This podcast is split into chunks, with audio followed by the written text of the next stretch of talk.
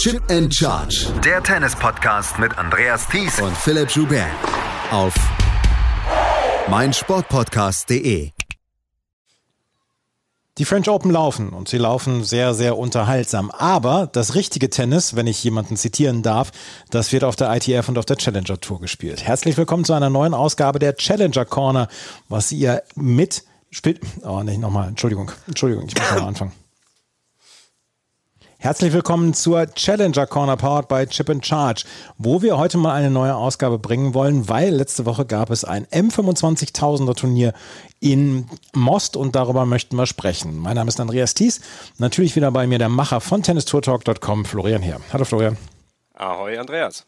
Ja, das richtige Tennis wird auf der ITF-Tour und auf der Challenger-Tour gespielt, oder? Das warst du, der das gesagt hat. Ach ja, das hängt mir jetzt, glaube ich, ewig nach. Das ist tatsächlich mal so gewesen. Ähm, äh, ich, ich, ich stehe jetzt dazu, ja. Ja, das darfst du auch sehr, sehr gerne machen. Und es war letzte Woche äh, ein ITF-Turnier und die ITF-Tour, die ähm, ruht ja nicht während der, äh, während der Grand Slams. Von daher können wir darüber ja auch sprechen. Und es gibt ja Dinge, über die man sprechen muss und sprechen kann. Und ähm, du warst letzte Woche bei einem ja für deutsche Tennisfans durchaus sehr interessanten Turnier. Es ist ein Turnier der 25.000er Klasse gewesen und es war ein Turnier, ähm, bei dem zwei Deutsche top gesetzt waren. Lass uns erstmal über den Ort sprechen und äh, was das für eine Anlage war. Erzähl mal ein bisschen. Du warst in Most oder, wie es auch ausgesprochen wird, in Brüx. In Brüx, ja genau. Ähm, das ist Nordböhmen. Also das heißt, ähm, ja, gar nicht so weit weg von der deutschen Grenze. Von uns aus hier in München sind wir gut viereinhalb Stunden unterwegs mit dem Auto. Ähm, ist ein traditionsreiches Turnier auf der ITF Tour. Ähm, ist, glaube ich, jetzt die 23. Ausgabe schon gewesen. Also das gibt's schon recht lange, die Veranstaltung. Ähm, für, ich habe so ein bisschen auch so eine persönliche Verbindung zu dem Turnier gehabt. Ähm, vor einigen Jahren, als mein Sohn geboren wurde, ähm, beziehungsweise war das das erste Turnier, wo ich ihn mitgenommen hatte ins Ausland. Mhm. Und ähm, da war er ein paar Monate alt. Und ähm, ich war ja zu der Zeit auch noch sehr, sehr viel unterwegs und dann hat man ja so sich überlegt, ja, was macht man mit den Kindern? Die sind ja noch so klein und zerbrechlich und da ist man ja ein bisschen vorsichtig manchmal. Und dann habe ich gesagt, okay, das packt man ein und fahren wir nach Tschechien, das äh, wird schon irgendwie klappen und deshalb habe ich da so auch eine kleine persönliche Verbindung zu diesem Turnier. Ansonsten, die Stadt, ja, ist jetzt nicht besonders aufregend. Äh, das ist so ein bisschen so dieses Kohlegebiet dort ähm, in Nordböhmen eben, aber inzwischen auch ganz nett aufgehübscht. Da haben sie inzwischen jetzt so einen äh, künstlichen See ähm, angelegt mit äh, ja netter Promenade und so Strandbuden. Also ist ganz nett beim schönen Tag, was wir die Woche da über auch hatten. Ich war fürs Finalwochenende da oder zum Finalwochenende da, hat man da auch den einen oder anderen Tag ganz gut aushalten können. Und die Tennisanlage an sich ist auch sehr nett. Ähm, gibt dort ja, mehrere Sandplätze, ähm, hat direkt eben auch ähm, diese, das Clubhaus äh, mit dabei. Ein Hotel ist eigentlich direkt um die Ette äh, und es gibt ein ja, Grandstand würde man vielleicht sagen, der hier als Center Court genutzt wird. Ähm, man hat auch eine größere Leinwand aufgebaut, wo die Live-Scores angezeigt wurden. Es gibt sogar ein kleines Turniermagazin. Es hat dort auch noch parallel ähm, und die nächsten Wochen, dann findet dort auch noch ein Jugendturnier statt. Also das ist in der Tennisszene, ähm, sage ich mal, bekannt und äh, da auch relativ routiniert, wenn es darum geht, Turniere in dieser Größenordnung da eben auszurichten und ist eine ganz nette Gelegenheit. Also wenn man dort in der Nähe ist, kann dort mal zumindest fürs Tennis äh, doch sehr empfehlenswert. Wer so ein bisschen touristische Highlights braucht, da wird es vielleicht eher ein bisschen mau. Ähm, aber es ist ja, es ist ja etwas, was man immer wieder erkennt, dann auch bei den kleineren Turnieren, dass die Leute das sehr, sehr liebesvoll gestalten. Du sagst es, äh, Turniermagazin mhm. äh, wird mit dabei gebracht und, und es gibt einen Live-Score, äh, Live-Score-Leinwand etc. Das ist ja alles mit sehr viel Liebe und Hingabe dann ja auch gemacht. Das ist nicht so dahingerotzt, wie man es vielleicht dann auch vermuten würde bei einem sehr unwichtigen Turnier. Ja, also das kommt ein bisschen eben drauf an. Also ähm, hier würde ich tatsächlich sagen, ist es schon, äh, ist da schon ein Effort drin reingelegt. Also man will das schon nett gestalten. Ähm, natürlich kostet es kein Eintritt oder irgendwas. Auch die, der Zuschauerzuspruch war jetzt auch nicht besonders äh, groß. Also zum Finale waren da vielleicht 50 Leute. Man muss dazu sagen, es war jetzt auch ein bisschen heiß, aber ähm, es hätte schon noch gerne ein bisschen mehr ähm, Zuschauer da, wären da schon noch äh, verlangt gewesen. Das hätte die ganze Atmosphäre da schon noch ein bisschen etwas mehr dazu gebracht. Aber äh, insgesamt, wie gesagt, da bemüht man sich schon. Es gibt auch, so wie du sagst, hingerotzt ist jetzt vielleicht ein bisschen viel, aber es gibt natürlich schon auch die ein oder anderen Turniere, die es jetzt nicht so genau nehmen und vielleicht jetzt nicht den letzten, äh, den letzten Aufwand dafür betreiben, dass das dann auch wirklich nette Rahmenbedingungen hat. Ich habe nur das wiedergegeben, was du zwischendurch wiedergibst, wenn du sagst, dass du total frustriert bist, weil du von manchen Turnieren keine Antwort bekommst. Äh, das stimmt, ja. Ähm, das ist ja tatsächlich so ein Problem gewesen. Ähm, inzwischen ist es schon so, dass sich das, ja, glaube ich, schon ein bisschen verbessert hat, muss man schon sagen. Aber es gibt auch nochmal einen Unterschied zwischen Challenger-Turnieren und ITF-Turnieren und das muss man dann auch schon nochmal ganz klar sagen. Also auch da gibt es natürlich schon nochmal einen Unterschied.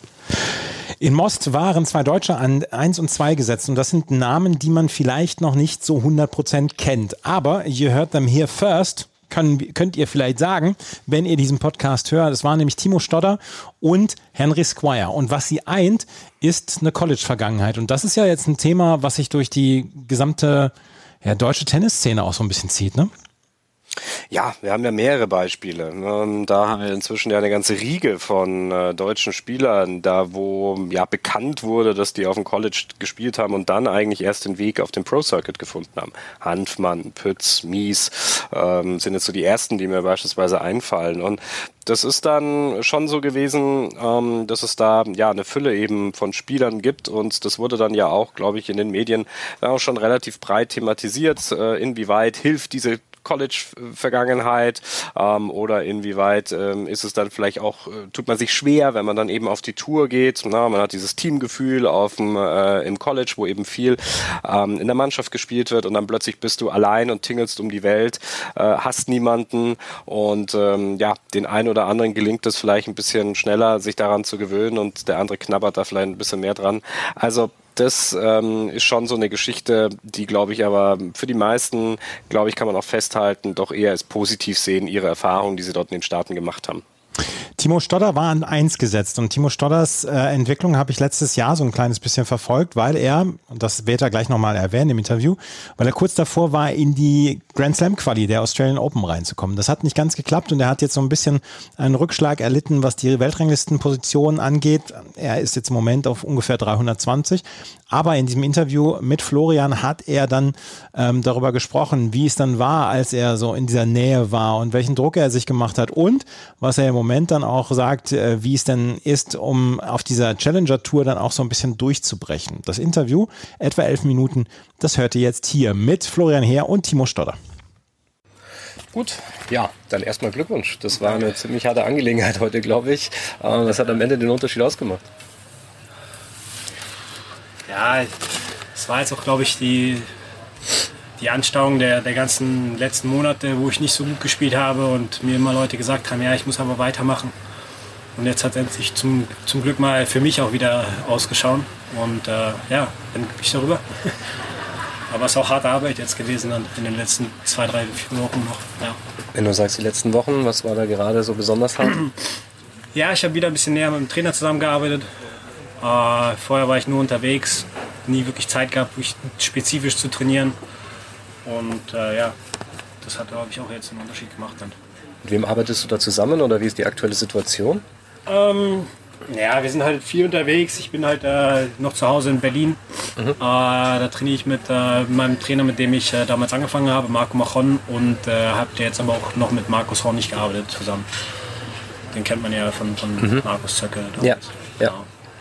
Und ähm, das heißt also, du bist dort stationiert und hast aber niemanden, der jetzt da mit auf die, nee, auf die Tour geht oder nee, so? ich bin wirklich immer allein unterwegs. Mhm. Ja. Ist das eigentlich etwas, was dir, was dir schwerfällt? Oder es Definitiv. gibt ja welche, die da ein bisschen ja, leichter sich tun? Oder? Äh, ich habe auch vor, vor zwei Tagen mit Henry geredet. Äh, mhm. Der war jetzt drei Monate lang alleine unterwegs. Äh, jetzt ist er zwei Wochen mit dem, mit dem seinem Trainer hier und er meinte, das ist sofort ein Unterschied, mhm. den, er, den er spürt. Den, den kann ich so jetzt nicht sagen, ob es jetzt wirklich einen Unterschied macht oder nicht, äh, weil ich immer alleine reise, aber definitiv ist das tough, wenn du irgendwann immer alleine bist und immer keinen Augenkontakt mit irgendjemandem haben kannst dann bist du irgendwann auch mal äh, verloren in diesen Situationen. Mhm. Mir ist es auch ein bisschen dann, aufgefallen. Wenn es halt auch nicht läuft, dann läuft es halt auch nicht und dann mhm. kommt aber auch keiner und hebt dich hoch oder pusht ja. dich oder sonst irgendwas. Ja. Also ja. ist schwer.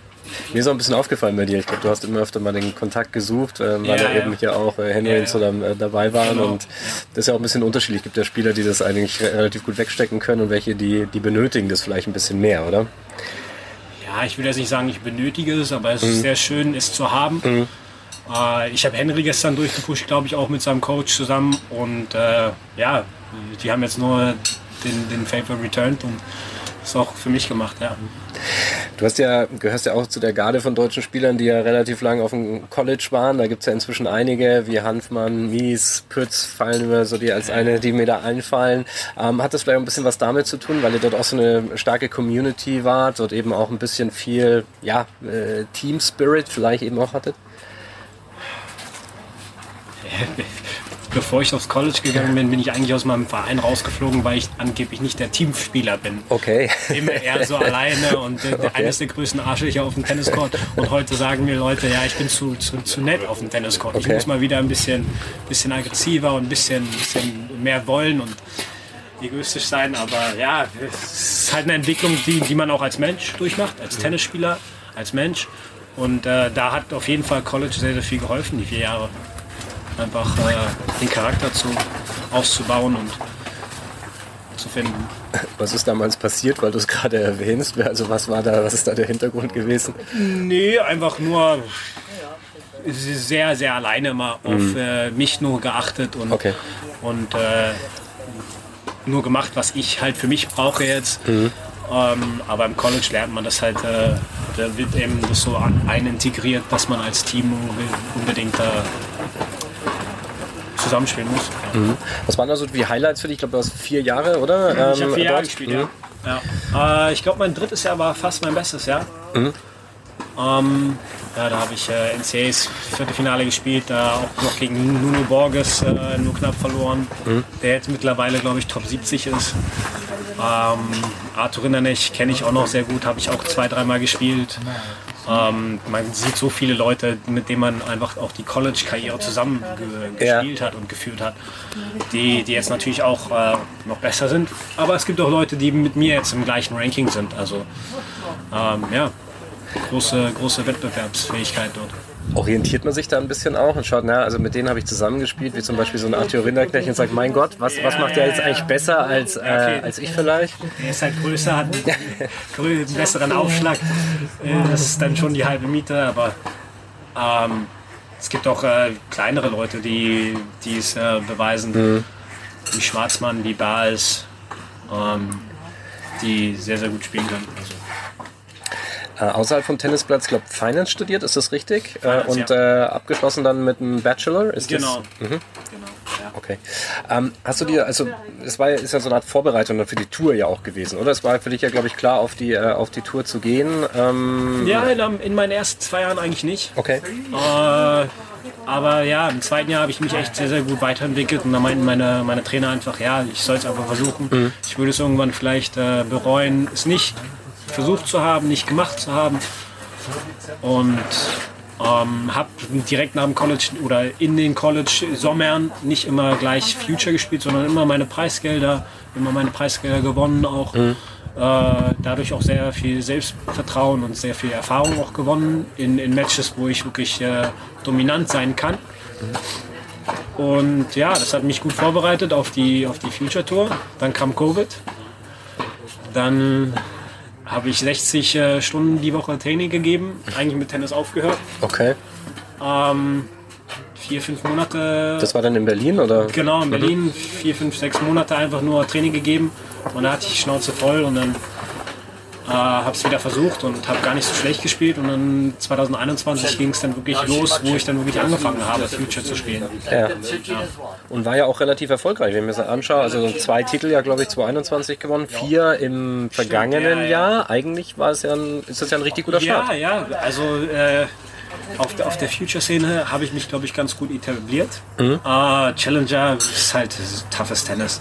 Da kann jeder jeden schlagen. Wie, wie wir jetzt auch sehen, Challenger-Spieler können auch die Nummer 1 äh, Alcaraz mhm. rausnehmen. Mhm. Uh, also die, die, Dichte auch zwischen Challenger und Future wird immer dichter und immer, immer äh, enger. Also äh, da muss ich mich noch äh, mehr reinarbeiten in die Challenger Tour. Wie würdest du deinen eigenen Spielstil so beschreiben? Was sind die Stärken und ähm, wo siehst du vielleicht noch ein bisschen Arbeitsbedarf? Ja, ja, der Arbeitsbedarf definitiv am Aufschlag. Mhm.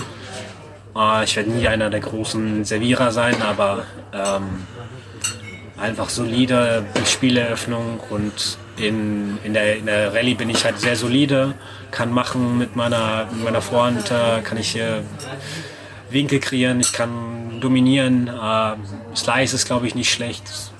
Also bin eigentlich relativ solide Konterspieler oder Baseliner halt. Und wenn die einhändige Rückhand als Passierschweigel online kommt, dann ist alles gut, oder? Dann ist alles gut. okay.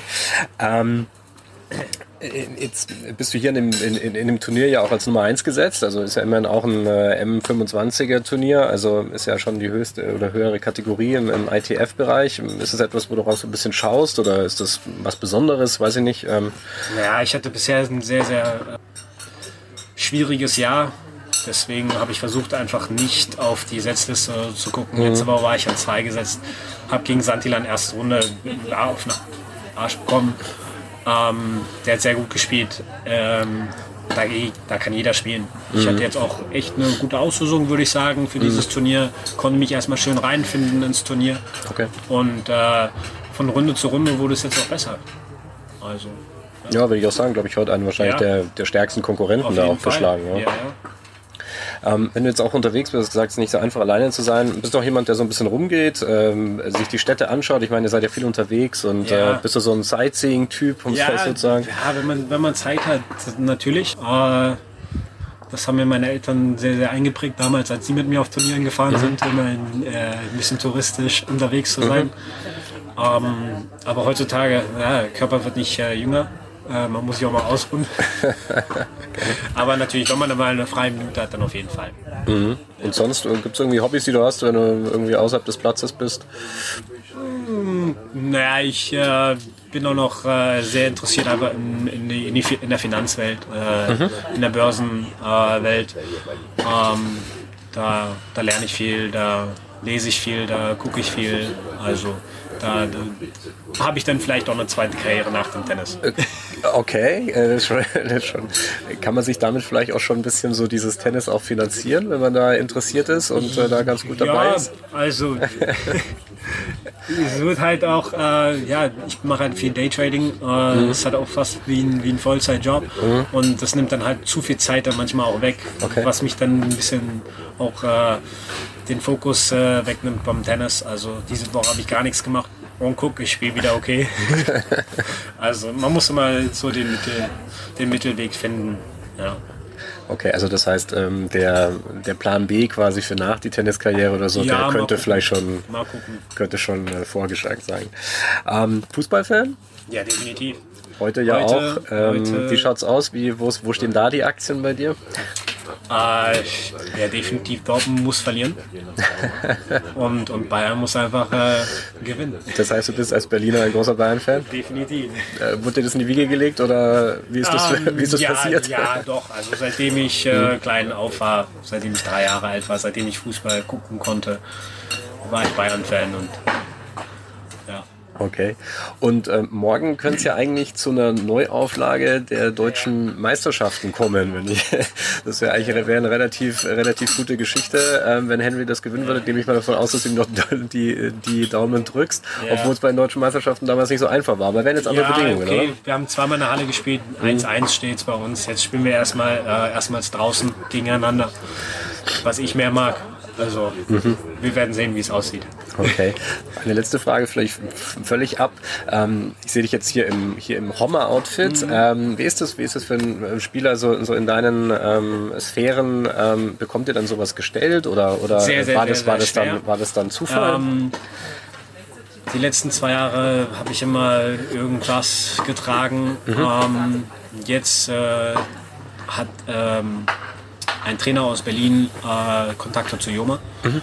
Ähm, ist selber auch, spricht auch selber sehr gut Spanisch, mhm. hat die spanischen Kontakte dort mhm. und der hat mich netterweise äh, unterstützt jetzt. Okay. Ähm, kommt halt noch bald äh, sein, seine, seine Tennisschule rauf. Okay. Ähm, aber ja, ist sehr, sehr schwer, definitiv. zum Abschluss vielleicht noch, ähm, ist ja immer so die klassische Frage, ähm, jetzt ist mehr oder weniger Halbzeit äh, der Saison. Du schaust wahrscheinlich auch ein bisschen auf die Weltrangliste. Was sind so die Zielsetzungen, die du jetzt noch für 2023 hast? Ja, Anfang, Anfang des Jahres stand ich 270. Äh, war 20 Plätze raus bei den Aussie Open. Mhm. Hab mir dann gedacht, okay, jetzt muss ich jede Woche mindestens äh, 15 Punkte holen und muss gewinnen, muss gewinnen, damit ich French Open spielen kann. Mhm. Das hat mich auch sehr unter Druck gesetzt selber. Mhm. Ähm, daran versuche ich jetzt gar nicht zu denken. Ich muss jetzt erstmal wieder äh, einfach an mein Tennis denken, dass, dass ich mich weiterentwickle, dass ich äh, solide bleibe. Ähm, und dann kommt alles von, von selbst. Ja. Super. Dann äh, wünsche ich erst einmal viel Glück und vielen Dank. Er hatte es gesagt, er war nur inzwischen durch mal so 20 Punkte entfernt von einer Quali, von einer erfolgreichen Quali für die Australian Open. Das hätte er wahrscheinlich gerne, sehr gerne mitgenommen. Ähm, jetzt im Moment ist er ein bisschen außen vor, 322 so aktuellste Weltrangliste. Aber ich fand diesen, äh, dieses Interview ähm, sehr interessant und sehr aufschlussreich. Und er ist wirklich einer, er ist zwar auf 322, aber trotzdem sind so seine, seine Leute oder die deutschen Profis, die rund um ihn drum sind, ich sage jetzt mal Rudi Mollecker etc., sind deutlich bekannter als Timo Stodder. Von dem hört man ganz, ganz, ganz wenig sonst.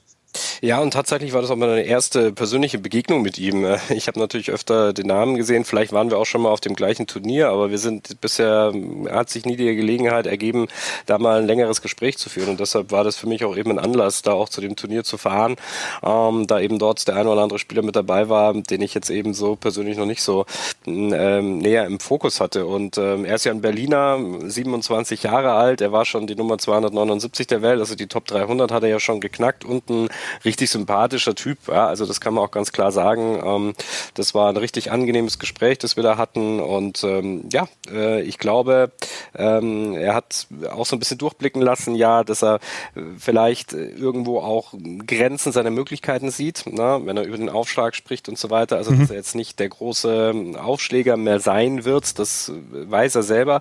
Aber er hat ein relativ trickreiches Spiel. Er spielt mit wahnsinnig viel Slice, vor allem auf der Rückhand. Und ähm, da gibt es schon die einen oder anderen, die sich damit äh, sehr, sehr schwer tun. Ähm, ich glaube aber, wie gesagt, es sind tatsächlich irgendwo dann Grenzen da in dem, äh, äh, in dem in dem Spiel natürlich mit drin. Ich glaube, dessen ist er sich selber bewusst, aber dass er tatsächlich ähm, hier eben auch noch in der Weltrangliste unter die Top 200 auf jeden Fall kommen kann, das Potenzial sehe ich auf jeden Fall. Was mich äh, gewundert hat, wenn ich so seine Matches gesehen habe im letzten Jahr, er macht einen sehr, sehr ruhigen Eindruck, dass er selber gesagt hat, ja, früher wurde ihm nachgesagt, dass er eher so äh, kein sehr netter Typ auf dem Platz gewesen sei. ja, oder, oder, oder, oder, oder zu nett, ne? Also äh, je nachdem. Also ähm, jetzt in Mostar hat es das eine oder andere Beispiel gegeben, glaube auch im Finale gegen, gegen Squire, da gab es dann mal so eine gab es mal so eine umstrittene Entscheidung äh, bezüglich der, der, der Schiedsrichterin. Dazu muss man ja sagen, also hier ist es ja auch nicht verpflichtend, zum Beispiel auch ähm, auf M25er Turnieren mit Linienrichtern zu spielen. In dem Fall war es also so, dass es keine Balljungs äh, und Mädels gibt. Es gibt keine, äh, es gibt keine Linienrichter. Das heißt, die Spieler holen sich ja selber die Bälle. Der, die Schiedsrichterin in dem Fall überblickt ja das, ähm, das gesamte Spielfeld und es gab halt eine eine oder andere Diskussion und da war er auch nicht einverstanden ähm, mit der Entscheidung. Und das hat er dann auch sehr offenkundig dann hier auch ähm, ja, äh, artikuliert. Und also so der Brave auf dem Platz würde ich jetzt nicht unbedingt unterstreichen, außerhalb des Platzes glaube ich wahrscheinlich schon eher, da ist er glaube ich ein sehr genügsamer Mensch. Und äh, auch ein Bayern-Fan, der sich dann ja auch noch über die gewonnene Meisterschaft am Sonntag freuen konnte, auch wenn es im Titel vielleicht nicht geklappt hat, aber ähm, äh, ja, also ich glaube, er kann da schon die eine oder andere Emotion dann auch zeigen. Bayern-Fan ist er. Ja, gut. Ähm, wir haben es gehört im Interview. Kann man nichts machen, ne? es passiert. Es Aber passiert. Es passiert. Äh, es, es, passiert, passiert über, es, es, passiert überall in Deutschland sogar, ja. ja. Ja, es passiert. Es gibt aber auch Menschen, die sich nicht für Fußball interessieren, beziehungsweise die sagen, dass sie eher NBA-Fans sind. Und so einer ist Henry Squire. Der war im Interview und ähm, das Interview, der hat das Turnier am Ende gewonnen und das Interview, das hört ihr jetzt. Ja, Glückwunsch äh, zum Turniersieg. Äh, das waren, glaube ich, so einige Ups und Downs im Finale. Ja, Was hat am Ende den Unterschied ausgemacht? Äh, ich glaube einfach, also den Unterschied hat auf jeden Fall gemacht, Geduld zu haben. Mhm. Ähm, ich habe ganz gut angefangen. Ich muss sagen, ich war sehr kaputt heute. Ich schon, bin schon seit zwei Wochen hier. Letzte Woche Finale gespielt, diese Woche. Mhm. Ähm, und der ist ein Rallye-Spieler, so viele Rallyes, keine Freipunkte, steht sehr weit hinten. Und dann äh, ja, diese Geduld beizubehalten im zweiten Satz war schwierig für mich. Und ähm, war 5-1 hinten und dann habe ich diesen Fokus wieder hinbekommen, bin auch im zweiten Satz eigentlich wieder rangekommen. Bin dann bei 5-3 hatte ich 40-0, dann unglücklich irgendwie 5 Punkte in Folge verloren, hat auch gut gespielt. Habe einen guten Start im dritten Satz bekommen und ist dann konsequent eigentlich runtergespielt. Ähm, ja, ist halt ein bisschen schwierig hier. Die Bälle, ist ja 11, 13 Ballwechsel, nicht wie bei Challenger. So, am Ende sind die Bälle so langsam, kriege ich keine Freipunkte mehr mit dem Aufschlag und äh, muss mir die Punkte halt immer erarbeiten. Und äh, deswegen glaube ich, waren es viele Up und Downs, besonders bei den Ausschlagspielen, weil wir halt viele Rallyes gespielt haben und keine Freipunkte mhm. bekommen haben im Surf. So deswegen kann ich das immer hin, also kann das hin und her wechseln ähm, weil es mehr Rallye betont war, das Match. Mhm. ist interessant, dass du sagst, also da merkt man schon einen Unterschied. Du bist ja ein Spieler, der sehr aggressiv spielt, ja. der eben früh auf die Bälle geht. Ähm, also das ist ein Unterschied, das merkt man dann auch von den, äh, von den Bällen, die hier eben dann auch benutzt werden, oder? Ja, Und von den Bedingungen überhaupt. Ja, ja bei, bei den Challengern kann ich viel mehr draufgehen, kriege mhm. viel mehr Freipunkte. Ja, also das Spiel ist einfach deutlich schneller als hier und dann äh, besonders auf Asche muss man noch mehr Geduld haben mhm. als auf Hardcore. Man kann nicht äh, so viel nach vorne stürmen, ähm, weil er stand sehr weit hinten. Der spielt sehr geschickt, ist sehr, ich weiß nicht, wie man es im Deutsch sagt, so sehr crafty. Mhm. Ähm, hat einen sehr guten Slice, so hält den Ball sehr tief. Und der hat mir ein bisschen Probleme bereitet. Ähm, Im dritten Satz habe ich es einfach, äh, habe ich gut gespielt, keine, keine Fehler mehr gemacht, ihm nicht viele Punkte gegeben und habe einfach probiert, wirklich äh, Geduld zu behalten und da durchzugehen. Es war auch eine Neuauflage von den deutschen Meisterschaften in Biberach ja, genau. vor, vor zwei ja. Jahren. Das lässt sich aber eben schwer vergleichen. Ich habe ja. mit Timo auch gestern gesprochen, der hat gesagt, Indoors, Outdoors das ist dann schon ein völlig anderes Match eigentlich. Ja, wir haben zweimal gespielt sogar mhm. vorher. Einmal beim Preisgeld in Hamburg, erste mhm. Runde, wo wir beide ähm, College, gerade aus dem College rausgekommen mhm. sind. Oder ich war noch im College. So, wir hatten beide keine Punkte. Und ich weiß nicht, ob er so richtig wusste, wer ich war. Und äh, ich habe nur ein bisschen von ihm gehört, dass er College gespielt hat. Da habe ich im Match-Tiebreak, glaube ich, 10-8 verloren. Genau, dann ein Biberach-Finale, war richtig eng. Ähm, aber weil es Halle war, haben wir beide keinen Break gemacht. War 7-6, 7-6. Ja. Also zwei Tiebreaks. Äh, ganz anderes Tennis als jetzt, weil da kriegt man ja so viele Freipunkte. Ja. Ich wusste, das Match ist komplett anders. Ich habe seine Matches ein bisschen mir angeschaut und was wie er ein bisschen spielt. So. Aber du hast erwähnt, ihr seid beide ja gehört zu dieser College-Riege von deutschen Spielern, haben wir ja, inzwischen genau. ja einige. Ja. Ähm, wie waren deine Erfahrungen in den USA? Kannst du vielleicht noch ein bisschen was dazu sagen? Ähm, also ich glaube, das ist super individuell. Mhm. Äh, für manche ist das richtig gut, für manche ist das mhm. überhaupt nicht gut. Ähm, ich glaube, da ist auch kein Mittelding. Entweder hilft das wirklich oder es hilft mhm. nicht. Mir hat es extrem geholfen, weil ich bis, ich glaube, ich habe bis 16 sehr gut gespielt, also meiner Meinung nach 16, 17 und hat dann so einen Motivationsverlust und wusste nicht so richtig, was ich möchte. Äh, so von 17 bis 19 mhm. und habe auch nicht gut gespielt, äh, war mit dem Kopf nicht so richtig bei der Sache und dann haben meine Eltern gesagt, ich soll zum College gehen oder gesagt, ich muss zum College gehen, haben mich weggeschickt auf netterweise. Wo bist du ähm, dann hingegangen? Ich bin zu Wake Forest University mhm. gegangen, die ist auch ziemlich bekannt. Mhm. Waren einige gute Spieler auch vorher, dieser Borna Goyo war da, mhm. äh, Mansuri, mhm. äh, Noah Rubin war auch da, mhm. also einige gute. Und ähm, für mich war es einfach richtig gut. Also äh, vom Tennis her, glaube ich, ist jedes College gleich. Die mhm. haben mir einfach richtig geholfen, diese Motivation wiederzufinden, Fitness, einfach wirklich Spaß am Spielen zu haben. Und ähm, nach dem ersten Jahr hatte ich, ähm, hatte ich pfeifisches Drüsenfieber bekommen, direkt mhm. als ich zurückgekommen bin. Mhm. Äh, das war, ich bin im März, musste ich schon zurückkommen, mhm. Äh, wegen Corona halt, 2020. Mhm. Und habe direkt pfeifisches Drüsenfieber bekommen in dieser Corona-Zeit. Und es war eigentlich, also Unglück, aber äh, war glücklich in der Corona-Phase, weil keiner hat gespielt. Und dann ähm, da habe ich so richtig die Motivation wieder bekommen, weil ich war zwei Monate wirklich weg. Ich war eine Woche im Krankenhaus. Ich war nur im Bett, nur gepennt, weil ich war so fertig. Ähm, und nach diesen zwei Monaten, wo ich dann angefangen habe wieder zu spielen, ich hatte so Spaß am Spielen und dann wusste ich, hey, ich möchte das unbedingt machen. Ich glaube, diese Krankheit hat mir da eigentlich ein bisschen geholfen, äh, mhm. wenn man das, wenn ich so zurückschaue. Ähm, ich glaube, ohne wäre es nicht ganz so einfach gewesen. Und nach diesen zwei Monaten, ich habe, wo ich diesen Motivationsverlust hatte, zwischen 17 und 19, habe ich mit meinem Papa auch nicht mehr trainiert. Mein Papa mhm. war meistens oder fast immer mein Trainer. Ich hatte natürlich auch andere Trainer. Ähm, aber der war, auch wenn ich andere Trainer hatte, hat er immer alles überschaut bisschen und war involviert. Und nach diesen zwei Monaten habe ich gesagt, hey, ich spiele echt gerade nicht gutes Tennis, aber ich habe richtig Bock wieder. Äh, kannst du mir bitte helfen? So auf die Art, äh, hilf mir, hilf mir. Weil ich möchte das unbedingt. Und dann haben wir angefangen zusammenzuarbeiten wieder und dann 2021, nach, nach dem College-Jahr, ähm, da war ich glaube ich so 7, 8 in der Nation in Amerika, habe ähm, okay gespielt, aber ich fand, ich, dass ich hätte besser spielen können, aber ich war vom Kopf und von der, von der Fitness total da und ähm, ja, ich glaube, dieses College hat mir auch in dieser Mental Toughness deutlich geholfen. Mhm. Durch diese No-Ad-Regeln und äh, mit diesem Team zusammen mhm. und auch diesen Druck zu haben. Ich habe immer ein Eins gespielt, das zweite Jahr.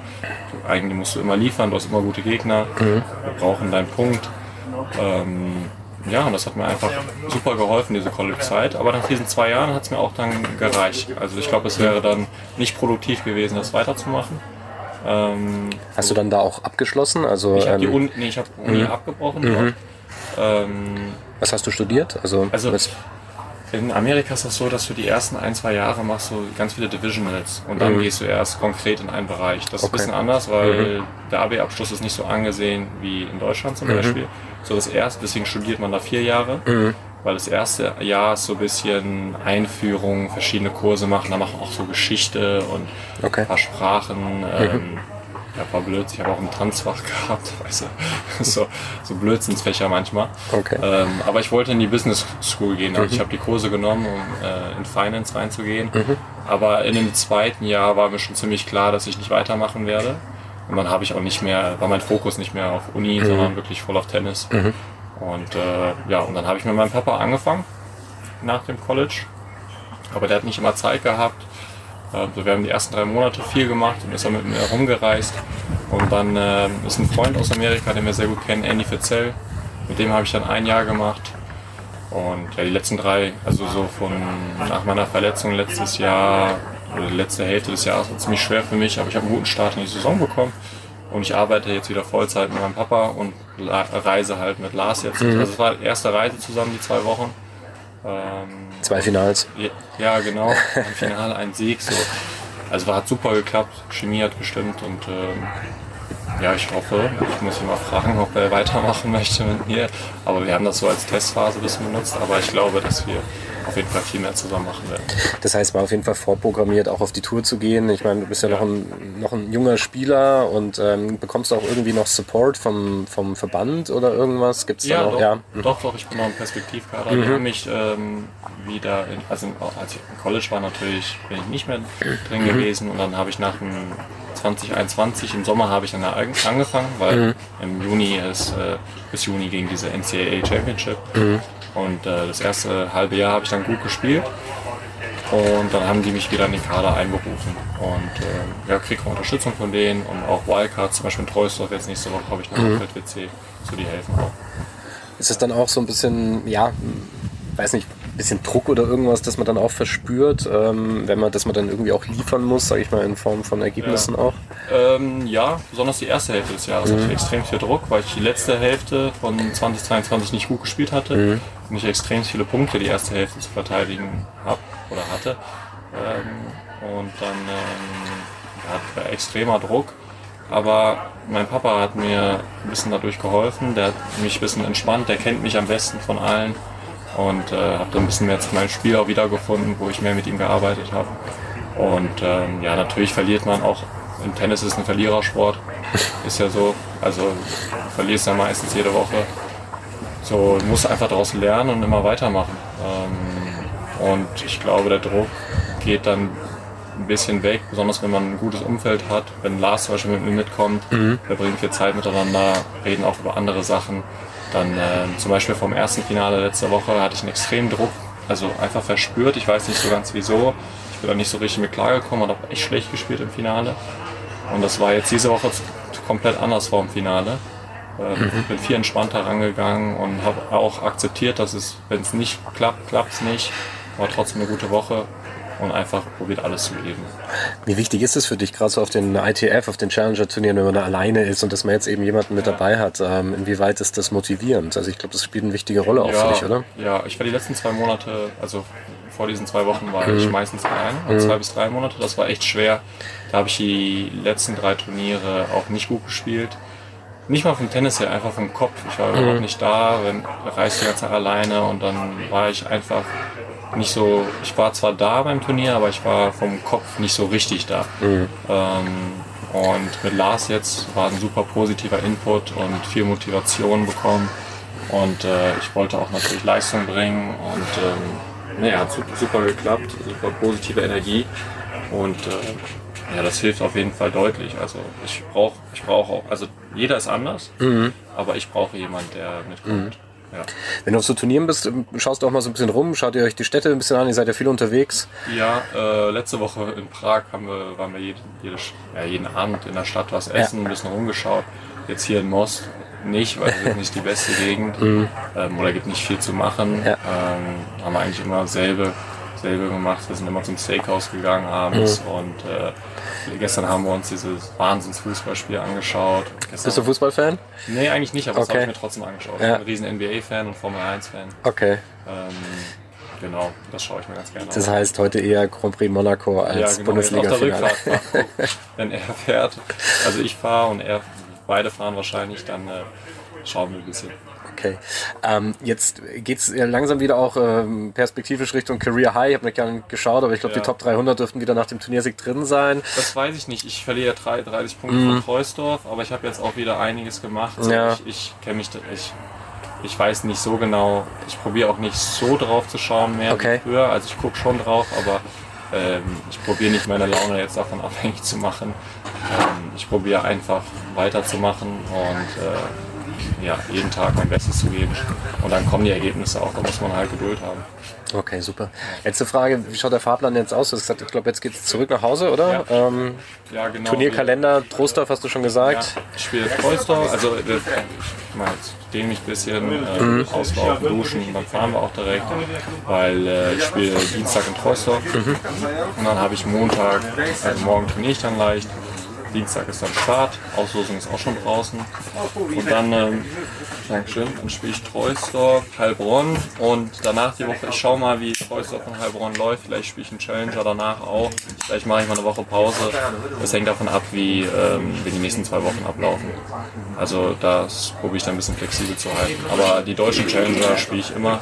Ich liebe es in Deutschland zu spielen und ähm, ja, deswegen spiele ich die beiden auf jeden Fall und dann äh, schaue ich mal die nächsten ein, zwei Wochen danach. Super, viel Erfolg. Dankeschön. Dankeschön. Squire hat gute Wochen jetzt hinter sich gebracht. Mhm. Ja, und er ist natürlich der Spieler, der vielleicht insgesamt mehr Potenzial hat. Das muss man vielleicht ganz ehrlich sagen. Ähm, nicht nur wegen des Alters. Erstmal ist er natürlich fünf Jahre jünger. Er ist 22 Jahre. Er zählt ja eigentlich schon zu den Talenten, hat es ja auch im Interview gesagt, ähm, wird auch noch gefördert äh, vom äh, DTB und natürlich auch von der Spielanlage her. Ja, schon ein anderer Spielertyp, äh, an der Grundlinie stehend, aggressiver und wenn dann die ein oder anderen äh, Baseline-Shots dann auch kommen, dann sind die sehr, sehr schwer, äh, dann tatsächlich auch zu retournieren. Der Aufschlag natürlich auch eine andere Kategorie, ne? größer, höher gewachsen, wesentlich mehr Wumms dahinter. Ähm, das äh, hat sich natürlich dann auch gezeigt, in vor allem bei den Turnieren, wo er dann sehr, sehr oder wo er erfolgreicher war, das sind natürlich die, die, wo er dann eben auch schnellere Belege hat. Er hat ja ein ITF-Turnier dieses Jahr schon gewonnen, nämlich in, in Bath. Ähm, ich weiß gar nicht, ähm, wo das ausgetragen wurde. Ich war mal beim Challenger in Bath, das wurde dann an der University ausgetragen. Ich könnte mir vorstellen, dass das das gleiche Venue war, ähm, was also auch in der Halle war. Es war auch im Februar in der Regel eben auch hier relativ flotte Belege. Er war ja auch ähm, Champion in Biberach bei den deutschen Hallenmeisterschaften oder bei deutschen Meisterschaften. Auch da geht's ja relativ flott eigentlich zur Sache. Also das ist natürlich schon der Belag, wo er sich eher wohlfühlt. Ähm, das heißt, jetzt auf Sand mal auch zu gewinnen, ist auch eine ganz gute äh, Geschichte für ihn, um dann eben auch so ein bisschen Allrounder zu werden. Aber da steckt natürlich ganz klar mehr Potenzial drin.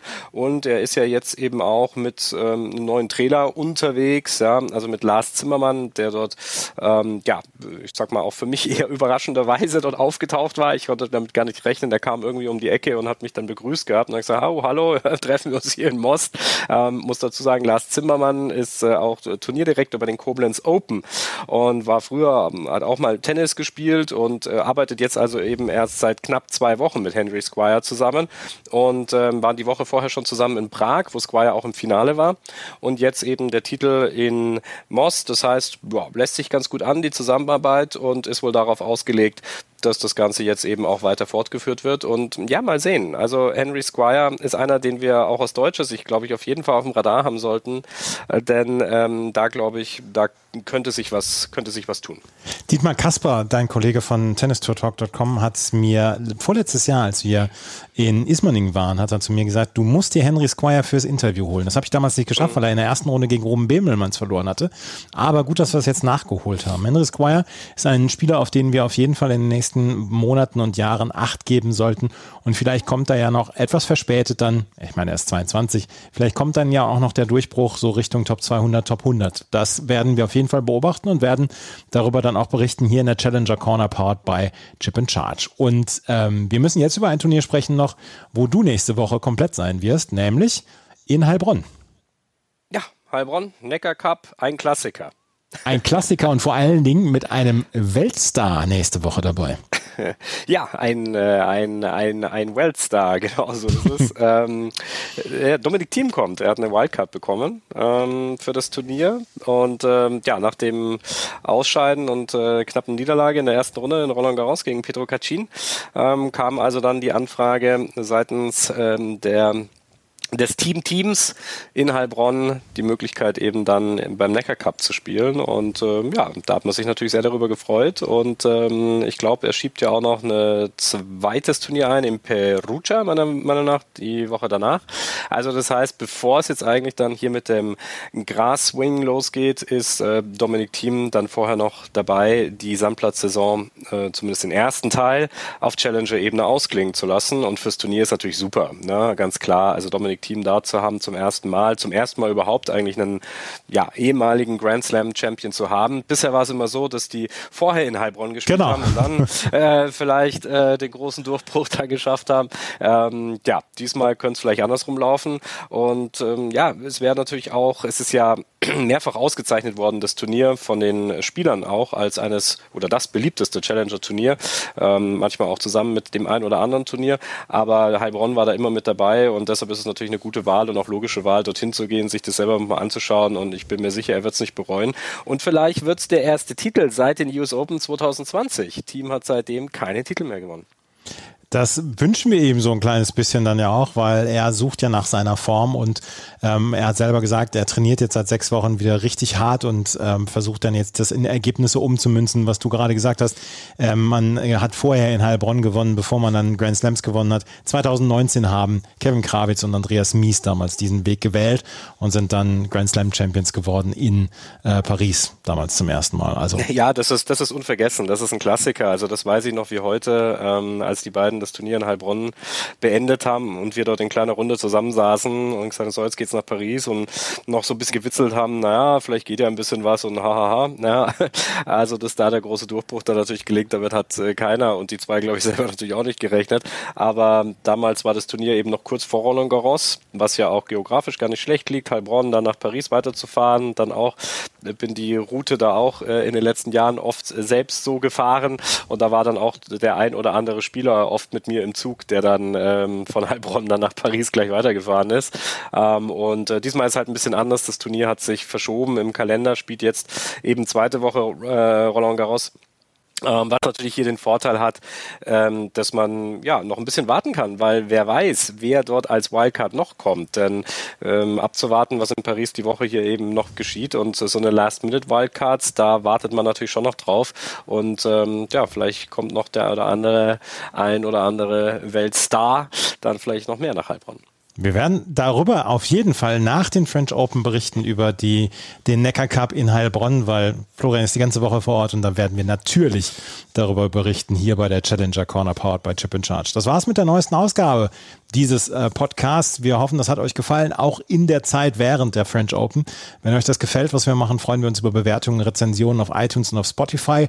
Folgt auf jeden Fall tennistourtalk.com entweder auf Instagram beziehungsweise als Bookmark für eure für euren Browser und ähm, auch die Challenger Corner ist ein Teil unserer Steady-Kampagne, wo wir ähm, so ein bisschen versuchen, das Ganze zu crowdfunden und wenn euch das gefällt, was wir machen und ihr uns finanziell unterstützen wollt, dann gibt es in den Show Notes die Links dann auch Richtung Steady und PayPal. Vielen Dank fürs Zuhören, bis zum nächsten Mal.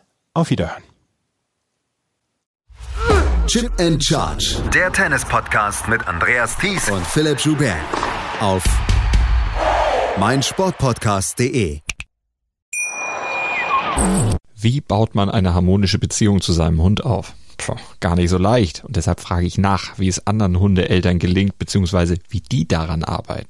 Bei Iswas Dog reden wir dann drüber. Alle 14 Tage neu mit mir, Malte Asmus und unserer Expertin für eine harmonische Mensch-Hund-Beziehung, Melanie Lippisch. Ist was, Dog? Mit Malte Asmus. Überall, wo es Podcasts gibt.